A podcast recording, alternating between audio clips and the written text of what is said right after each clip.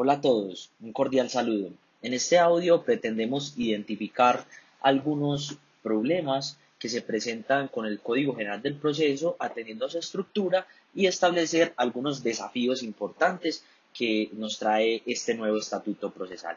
Uno de los problemas que se avisoran en la parte general del código tiene que ver con la competencia territorial para conocer de asuntos en donde sea demandada la nación y estén involucrados derechos reales.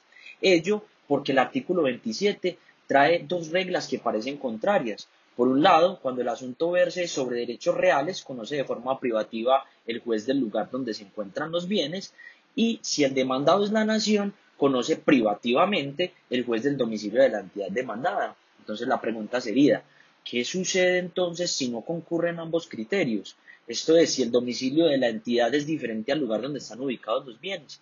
En este caso, creemos que es necesario optar por la regla hermenéutica de aplicar la norma especial sobre la general, lo que implica otorgar competencia territorial al juez del lugar donde están ubicados los bienes, pues sin duda es la regla más específica entre ambas disposiciones. En la parte probatoria se encuentra una problemática de cara al juramento estimatorio cuando, por virtud del artículo 206, hace prueba del monto de la indemnización reclamada porque no fue fetada ni se considera notoriamente injusta en particular cuando colisiona con la confesión de la misma parte en el interrogatorio de un monto muy distinto al consagrado en el juramento estimatorio. Es decir, hay una completa contradicción entre ambas pruebas, el juramento y la confesión. Esto nos sitúa en un problema de valoración probatoria por parte del juez, atendiendo a la tarifa legal de la, que la mencionada disposición le otorga el juramento. La pregunta sería, por ser el juramento prueba del monto, al no haber sido objetado, el juez debe hacerse el ciego respecto a la indubitable y abierta confesión del demandante de que el monto es otro muy distinto. Ahora, frente a la parte especial del código existe una problemática frente al proceso monitorio. La cuestión radica en reconocer, en primer lugar, que la regulación para ciertos casos particulares que se presentan en este trámite es insuficiente y en este contexto se genera una inquietud importante. ¿Qué normas deben suplir esas lagunas legislativas? Las relacionadas con los procesos declarativos o las relacionadas con los procesos ejecutivos. Esto, en tanto la naturaleza del trámite en cuestión no es unívoca, se trata de un híbrido que atiende a las diversas etapas procesales. Una solución práctica sería aplicar, en el caso de esas lagunas, las normas del trámite más similar a la etapa en que se encuentra el proceso monitorio. Bueno, en cara a la vigencia del Código General del Proceso, respecto a la aplicación ultraactiva de la ley procesal anterior, ha generado distintos problemas interpretativos. Un ejemplo de ello son los procesos divisorios en curso que se encuentran pendientes de remate.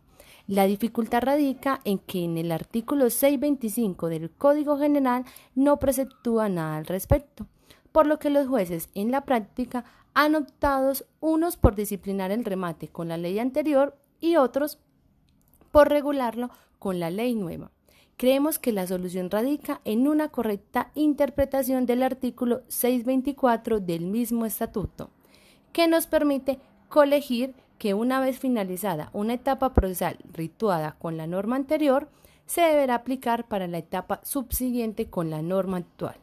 Así las cosas, debe llevarse a cabo el remate con las disposiciones del Código General del Proceso. Finalmente, Creemos que el Código General del Proceso implica tres desafíos, en particular para los abogados y funcionarios de cara a la aplicación efectiva de la tutela jurisdiccional.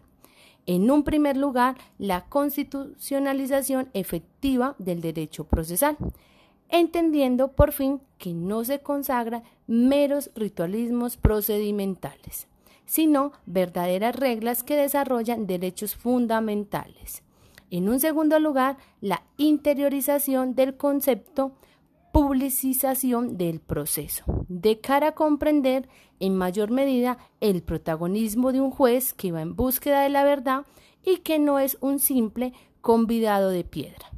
Y en un tercer lugar, la adecuación del sistema procesal a las nuevas tecnologías y a la virtualidad en colaboración armónica entre la rama judicial y los usuarios.